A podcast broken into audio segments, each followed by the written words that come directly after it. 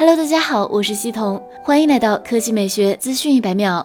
DxOMark 公布了苹果 iPhone 十二摄像头评分，总分为一百二十二分。评价是专业级的视频，带改进的变焦。iPhone 十二相机分数排名为第十三。此前，iPhone 十二 Pro Max 相机分数为一百三十，位列第四；iPhone 十二 Pro 相机分数为一百二十八，位列第五。iPhone 十二在照片测试中的表现相当坚实，视频功能也令人印象深刻。对于那些可以充分利用该手机的杜比世界 HDR 处理功能的用户而言，尤其如此。若仅考虑成像性能的话，有一些竞品可以提供相似或更好的出图质量，有时价格也更低。不过，那些受苹果的其他价值主张吸引或钟爱 iOS 的用户，也许会认为 iPhone 十二很不错。如果变焦和人像模式不是您优先考虑的功能，那么 iPhone 十二拥有 iPhone 十二 Pro 几乎所有的优势，价格也更实惠。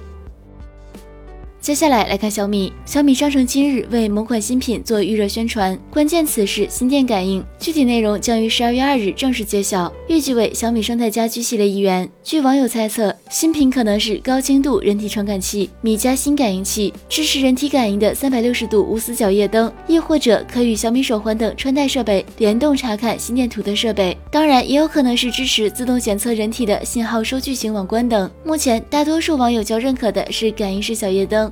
好了，以上就是本期科技美学资讯每秒的全部内容，我们明天再见。